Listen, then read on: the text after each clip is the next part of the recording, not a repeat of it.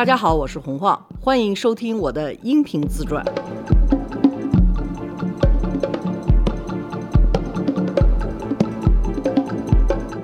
大家好，罗叔好。黄你好，你看上次都不在状态，我都没说大家好，罗叔好，哦，上次就是相当于现场直接踩的，从飞机回家路就回家了，还没转过神儿来呢，就坐那儿录一期。对对对对，直接就开始。嗯，不算上一期，就是上上期说到当买办的各种各样不爽的地方，是吧？对当买办是非常不爽的，因为我觉得任何买卖如果需要你去骗人，肯定不是好买卖。你必须要人家认可你的价值，你才可以做呢。但是国内呢，又有的时候呢，对软件的认可和对知识的认可和人的就是所有的这些东西的认可特别难。我特别不明白哈，你也可以给我解释，因为我们那个时候是做咨询的，嗯，咨询这事儿就是靠软件的，就靠你脑子里头那点东西。但是国内是特别不认可这个的，就觉得你当咨询的人，你这不就是忽悠吗？你就是就是 耍嘴骗子的，非常非常的觉得不靠谱。但是现在改革开放以后，有了上市公司，有了这个之后，就又开始崇拜做咨询的人了。嗯而且过分的用做咨询的人，就比如说像麦肯锡啊、嗯这种公司，什么 Bain 啊，还有什么 First Boston 啊这些公司，大家开始比如说要上市公司啊，或者要做点什么动作啊，就用他们来做背书了。它还不是一个纯咨询，它还是一个做背书的感觉，就是说拉虎皮做大旗的那个感觉，而嗯并不是他这咨询本身能给你带来什么样的好的东西。但是大家都觉得，哎，得要雇一个特牛的咨询公司，这样拿出去啊，给别人看的时候是要融资啊，还是怎么着？对就特好看。我觉得对软件的这个价值的认可，一直是一个特别难办的事儿，所以我也是一直就是不敢自己出来干活儿。我老觉得谁给我钱啊？我老觉得明儿这个传记要是开始一块钱听一集，马上听众就都跑光哎，了。不会不会不会，好多人都等着付费呢。然后咱不是给人拒了吗？好几个平台都说咱这能不能收费？但是我为什么又不想收费呢？我也搞不清楚我自己是怎么想的。因为您做这个传记本身就是想休息嘛，您没拿它当一活儿。那现在就是一活儿，我下了飞机你给我摁着，还不是活儿还是什么呀？这爱爱爱爱，这大爱。还有一个原因嘛，因为咱们希望有全平台所有人都能听到嘛。之前咱们是不想跟他们再做买断了呀，好吧，不管他了，反正就这样了。成功的忽悠了。成功的那什么，不会变成收费啊，大家慢慢听着就是了。反正我们这个也就是聊天儿所以我就觉得做这买办是一个特别特别累的事儿，我也觉得很尴尬。其实我后来就不尴尬了，但是做的时候是很尴尬的，因为你不知道该怎么样去操作你自己，就你到底是人还是鬼啊？嗯，很难受这个位子。但是后来想清楚了，就是说，其实没人把你当人，也没人把你当鬼。你的任务就是见人说人话，见鬼说鬼话，然后让两边撮合起来，能够做成就可以了。我自己是有时候对这种商业的东西不算太认得清楚的。那个时候好多焦虑啊、忧郁啊，全部是产生于这种，都不是说我赚钱多赚钱少的问题，就是说我变成什么人了。我这人是不是人品很坏啊？我记得有一次，我特别想把一个买卖做成，我也忘了是买东西还是卖东西了。整个的那个谈判的过程呢是谈价格，然后那个价格呢是中方那边跟我谈价格，我也忘了是抬价还是压价了。反正我得假装我跟法兰克福打一个电话，啊，结果那边也没人，我自己在那儿就说的撒那谎，撒的那个溜啊，还跟人家讲话是什么的。还有停顿哦，嗯嗯嗯，嗯哼，Yep, no, I I don't know. Let me ask. 还问人家说，那对方说这个样可以吗？No, I'm sorry, they can't 吗？我 What about 然后就完全是我自己在那儿跟自己说话。等我做到那个的时候，完全我就觉得我已经快成了，我快成了坏人了。我觉得我怎么能做出这种事情来呢？太不合适了。但这个买卖到最后就是做成了。后来中方的人说。吃饭啊，什么乐的时候，中方说：“你那次打电话是不是那边根本没播呀？”我说：“啊，你们都知道。”他说的：“你那点小伎俩，嗨，谁没用过呀？”真是谁没用过？嗯，对，所以我就觉得，就是商人的这些伎俩，可能对我来讲就不会耍。嗯，真的不会耍，玩不转这个，玩不转。嗯，好不容易有点那个商业头脑了，结果又进标国了。对彪哥的话，我的所有的榜样都是比我更没有商业头脑的人，我就觉得他们特别好，我就觉得哎呀，得要像他们这样人活着，就是没有商业头脑，不计较钱，但是能做事儿就行，还能养得起自己。嗯嗯，这我觉得可能还是源自那个时候不规范，就这市场也不规范，所以就容易有这种道德或者这方面的一个隐忧。如果他真的规范了，您卖这些咨询啊，卖这种知识什么之类都没事儿了。那个时候市场也不太认同，是吧？其实真正卖知识、卖内容，在中国是 OK 的，也就是互联网开始之后，对，是后，也就是现在，你看有网红啊，有那什么，这个到最后都是内容贩子，都可以。人叫知识付费吗？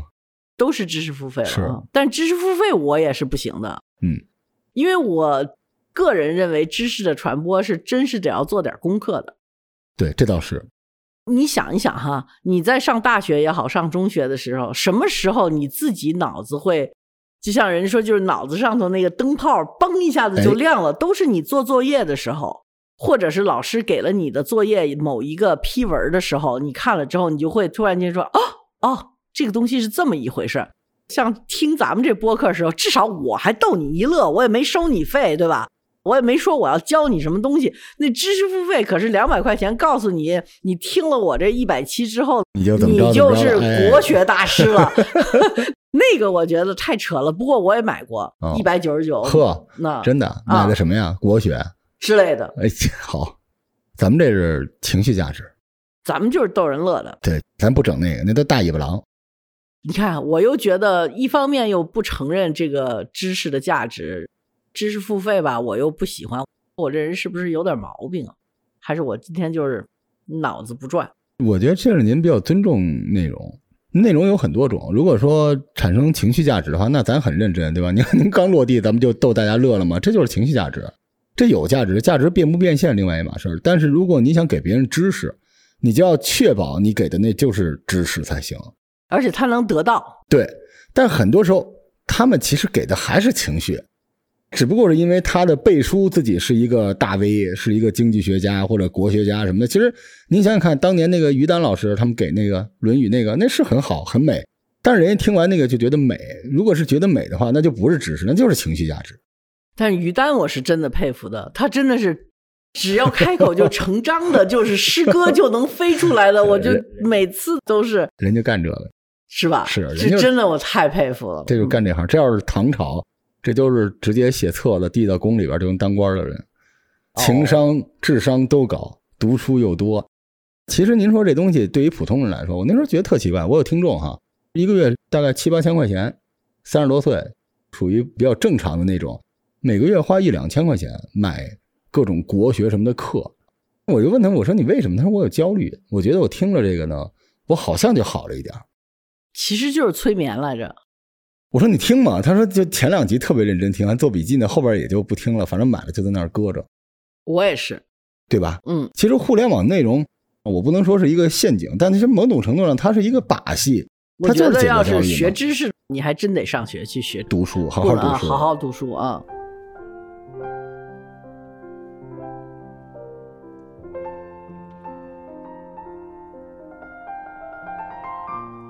我前两天跟那个张双南教授，就是也上过十三幺，是中国的天体物理学家，一个大教授是做望远镜的。我们太空圈里边那就是大天神，跟他做一直播一个小时。为了跟他做直播，我补那个高能物理学，我北航我都没看过那书，我看了九天还是十天，从早看到晚，从早看到晚。到最后我跟他聊的时候，别人说：“哎，罗老师您也聊真好，手心都是汗。”视频直播您知道吗？就是三个屏幕上全都是文案，不然你怎么跟他们能聊到一块儿呢？真是挺累的，想做点好内容，所以我那时候也挺高兴的。就您刚才不也在说十三幺这事儿吗？这个世界除了网红，其实还有科学家呢。科学家很性感的，很浪漫的。咱们刚开始给那个恍然大悟荔枝做的时候，嗯我不是觉得要采访这些人吗？啊，十三幺原来我也不看的，因为我觉得你让许志远这样的一个人去采访什么艺人艺人，他就是看见女的，他就问的那问题没一个靠谱的，你知道吗？他心里头都是撩就你就看他那个眼神儿，你就知道他想的根本不是他问的，他里他特想问的就是说你今晚上干嘛？但是他要是采访学者，他的态度还是不一样的。专业性上来了。对他自己对社会学啊，还有这些政治政经学什么的，就能拽得出来，你就看得见这个人，也只有是许知远去采访，对，才可以说出这么多有意思的事情来。嗯，他那个好奇心出来之后，就是能看他那个赤子之心。嗯，他的那个采访就是不卑不亢，但是特别。但是你知道吗？？他要是如果从第一期开始采访科学家，就没人看十三幺了。呃对，他最好就是一期大概七八个科学家，然后来两个姑娘。所以是不是应该我去跟许知远要点广告费去啊？就是现在是我觉得十三幺最好的状况，许志远同学已经把所有的娱乐界的明星都给采访完了，嗯现在只剩下回到老本行去采访这些大学者啊。我觉得他的那种大本事就能够，对他专业性上线，他专。业性就能露出来了。其实嗯你说很多人就是还是做自己专业的时候，他就是真的是光芒四射的。不要所有人都就比如说像我做播客这样的哈，嗯给自己脸上贴金，时差快倒过来了。开始吹牛皮了。我挺能理解您那个当时的那种心态的，因为很多时候就包括咱们有很多听众啊，一边聊就一边问嘛，听众他也会有这种问题，他总会有一个拧巴，是做自己还是做他认为社会需要他做的，就是很多听众他都问了这个问题。嗯。就比如说，我之前跟那个张双南教授那个直播里面，居然都有人问，就是我想选天文学，但是天文学根本不赚钱，但我好爱那个，可是我未来还要结婚，我要照顾妻子，照顾爸妈，然后还有小孩就说我想学导演，但是我没有才华，但是我好爱这个，可是我现在就得去广告公司，就很多年轻人他都会遇到这个问题，他其实真的挺迷茫的。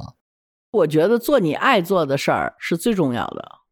所有人都会骂我说你出来就是含着什么金钥匙、汤勺什么的出来的，完了之后啊，完了之后你还告诉人家说就你可以去那什么，但是我觉得还是重要的，因为我们前一阵子我就觉得是把挣大钱、成功这件事儿，嗯还有攀比看得太太重重了啊了，太重了其实我觉得你需要那么多钱，你能活得很好吗？我那天坐在那儿看见中国其实有很多三四线的城市是可以让你活得很安逸的，嗯，是贼舒服的。对，而且就不用像大城市里头非要去拼命的那种样的感觉。我就觉得就是说，你得找着自己特别舒服的一个位置，这个是最好的。所以我觉得说来说去，我可能还想说一说，把我从纯商业里头提了出来的那个 老要强调说中文的那个安伟峰那个人。嗯，他就是看着我说：“你真的不是一个做商的料，你做的东西应该是跟文化有关的。”然后我就觉得，那你觉得？他说：“那你就帮我去管杂志去吧。”真的是那个时候，我那边还在为了什么活塞厂啊什么焦虑的时候，他就一直跟我说，虽然就是说他认为我应该去帮他收购什么首钢和大庆油田什么的这种样的不靠谱的，就是他也不是一个靠谱的商人。国外有一种人叫文艺复兴人，嗯你知道文艺复兴人就是 Renaissance man。Renaissance man 是说的是什么呢？就是说像美第奇家族那样的人，他很有钱，但是他又特别会欣赏文化，这种样人就叫 Renaissance man。然后呢，Renaissance man 呢就有一个定义，就是说他们必须在文化上头，不能说他们自己就是画家或是什么，但是他们至少在文化上头欣赏水平是到位的。安伟峰呢就跟我说，你知道吗？其实我也一直觉得我是一个 Renaissance man 这种样的人。我觉得你呢就更不像一个纯商人，你一定要找一个文化产业和创意产业的活去做，你就可以发挥一下你自己文化方面的喜欢，同时也拿你做的事情呢去赚钱。当然，就是说这事儿，我刚做杂志的时候一点用都没有哈，我以为他呢那个时候投了这个杂志，嗯把我提了出来了。因为可能他在美国商人里头也不是那种大顶流哈，对他也不是特别入流的那种样的商人，因为他也不是一下子就掉着钱眼里头。就比如说我要去美国找他的时候吧，他永远是在什么乡下 弄个房子，完了自己在那儿种田，嘿好，然后就特开心。在美国特别冷的，就是纽约州北边的地方。他说：“你看我买这个，你知道为什么吗？”他说：“因为我去了，他跟我一块去了杭州莫干山。嗯，他说：因为我就看了莫干山的竹子，我觉得竹子太漂亮，我就要在这儿养一片竹子。当时我心想，这气候环境 纬度不太一样，我估计这竹子可能是养不活的。但是他就会有这种样的，然后他就做了一个电影公司，好像那电影公司也没怎么那什么。”他合伙的那个人又把钱怎么样？骗了什么之类的啊？他现在和一帮子他的朋友什么的，在洛杉矶投资了洛杉矶时装周。当然了，他有些方面也跟许志远非常像，就 看见那个女模特是走不动路的。他几 任的女朋友到最后的老婆都是那种大模哦。嗯，那个时候我们两个人老在一块儿。炒各种各样的东西，就比如说他呢是一个典型的美国人，他就说我现在就不能结婚。我说为什么？他说因为我一旦结婚了，我就必须得要表现特别好。嗯，然后我说这个没必要吧？你们有必要吗？他说你看你这就是离婚的家庭出来的孩子。我说你不要给我扣这种样的帽子。这个婚姻从它产生到后来，它一直是一个利益。合体的这么一个概念，而并不是一个情感合体的概念。只不过到了当代社会了，大家都觉得非要尊重爱情啊什么的。但是实际上，爱情的背后还是很大的经济利益。我觉得你这种样的美国人，就是把这个婚姻给浪漫化了。不结婚，那你就说你那么多人女孩子，你都假装说要跟他们结婚，到最后你也不跟他们结婚，这就更好吗？也挺缺德的。那是吧？对，而且还不结婚，还把结婚之后这好丈夫人设先给立起来。啊，没错，你说是吧？这便宜都让他占了。对，后来就我们俩会为这事儿没完没了的吵架。那现在结婚了？结婚了，俩孩子，嘿，过得挺好的。但是，呃，我不知道哈，估计也出过轨。太坏了。嗯，对，所以我就是这博客哈，他不听这博客。对，反正 最近几年就再也不跟我争。你记得疫情开始正好是一个大年三十吗？记得大年三十，没错。他是一直对中国有特别特别好的感情。他老婆是加拿大人，也是一个大洋马那种样的，就两个大 两个白人，从小给他孩子讲故事，就讲《西游记》。呵，让他有一个儿子是酷爱当孙悟空，到中国来就天天问我说：“我哪能买一个那个金箍噜棒？”给他回去说，他就想耍那个金箍噜棒，他就想当孙悟空。他那年呢，在上海有一个给全世界的中学生办的一个模拟联合国的这么一个活动，然后他就想让他儿子去。他呢，先去上海了。他说：“我去先去打前站，因为那个模拟的东西可能要两个礼拜。”然后他说服他儿子去了之后，他说：“我先去打前站，我把房子啊、什么酒店啊、什么都租好了，然后你们再过来。”然后就爆发了疫情，他儿子也没过来，所以他就在这儿晃悠晃悠，完了就晃悠到北京来了。说我这个 反正他们也家里头人也不过来了，我到北京来看看你来吧。他就到北京来看我来了。我记得他来我们村的那天晚上，我正出去买口罩呢，在我们村的那个那个，然后这么一个大老外就过来了，他也戴着口罩。我说哟，我说你倒还。挺乖的嘛，就戴着口罩，看见我就说说这什么？这不就一感冒吗？哪至于啊？没事儿，怎么怎么着？到了我们家以后吧，他就把口罩摘了。口罩摘完之后，他就开始擤鼻涕，然后你就发现他是感冒了。然后，我们家人就彻底的吓死了，就紧张的一塌糊涂。然后我们家老公就看着我说：“他那碗啊，到最后你给他用完了之后，你标一下啊。”都得消毒啊！这这不行，他怎么能在这儿？然后他就一把鼻涕一把泪的坐着我们家过了一个大年 三十儿。当时我们全家都认为完了，肯定会被他传染的。哎呦！我现在回头一想哈，疫情也就才过去六个月，恍若隔世了哈。嗯，那个时候真的是太魔幻，魔幻，嗯，真的是魔幻。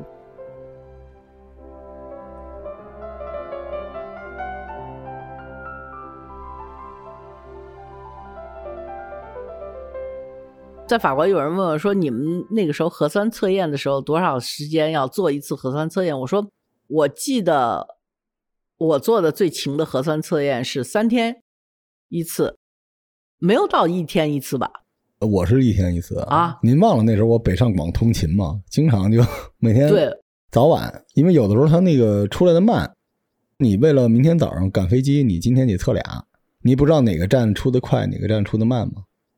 我那个时候一直不想出国，就是因为出去了就回不来。嗯，回国的这个路程真的是太漫漫回家路啊，真是太痛苦了。嗯，我有一个朋友，他们在美国，我不知道为什么他们飞出去，完了之后呢，就从美国要回来，应该是 二想回来二一年的春天的那个样子。对，他们回来。首先，那机票是贵的一塌糊涂的，要求是要在上飞机七天前有一个核酸报告，还有另外一个报告，我忘了是什么了，是要做两个。